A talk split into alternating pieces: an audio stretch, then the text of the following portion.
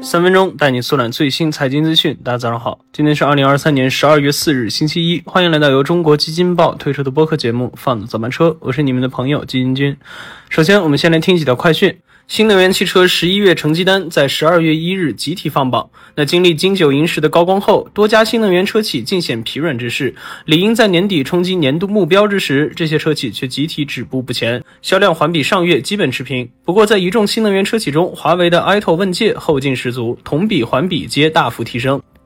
据新华社报道，近日，国产载人飞艇 AS 七百转入型号合格证颁证阶段。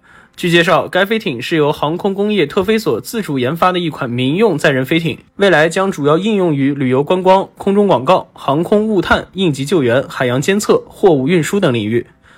据多家英国媒体报道，英国英格兰中部城市诺丁汉市政委员会十一月二十九日宣布，该市已事实性破产。这也意味着该市将停止法律规定的服务之外的所有支出。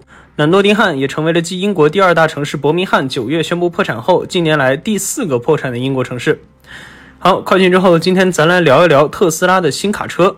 北京时间十二月一日凌晨，大众期待已久的 Cybertruck 在特斯拉的德州工厂开启交付。那此时距离它初次亮相已经过了四年。特斯拉 CEO 马斯克在现场为首批提车的用户一一打开车门。那官网显示起售价为六万九百九十美元，优惠后为四万九千八百九十美元。要知道，马斯克造出全球最大的火箭用了三年，但量产这个玩意儿却花了四年。那这个卡车背后都有什么黑科技呢？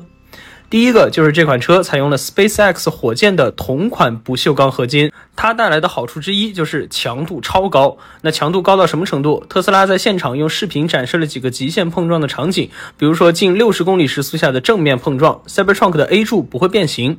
而作为一款纯电动皮卡，Cybertruck 的动力性、牵引力表现也都不错，加速性能算是特斯拉的传统异能了。从早期的纯电动超跑到后来的量产车，特斯拉旗下的车型加速性能一直是业内领先，那 Cybertruck 也不例外。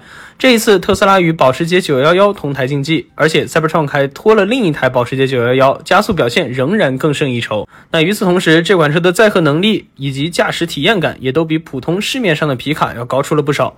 但要说马斯克为啥非要搞这么一款外形浮夸、科技感满满的车呢？除了他自己的理想主义外，最主要的原因便是马斯克想趁此机会占领北美的皮卡市场。在中国开皮卡的人可能不多，但在北美却颇受青睐。数据显示，过去几年美国的皮卡市场一直在稳步增长。二零二二年，美国的新车销量中，皮卡占比高达百分之二十点五，高于二零一六年的百分之十六点八。那已经拥有成熟轿车 SUV 产品线的特斯拉推出皮卡车型，并不奇怪。今年前三季度，特斯拉在北美大本营的销量已经出现了疲软迹象。丰田新一代混动产品推出之后，增速已经有了超越特斯拉的势头。那对于特斯拉来说，Cybertruck 便是打穿北美市场、攀上下一个销售高峰的利器。好的，以上就是我们今天放的咱们车的全部内容，感谢您的收听，我们明天同一时间不见不散。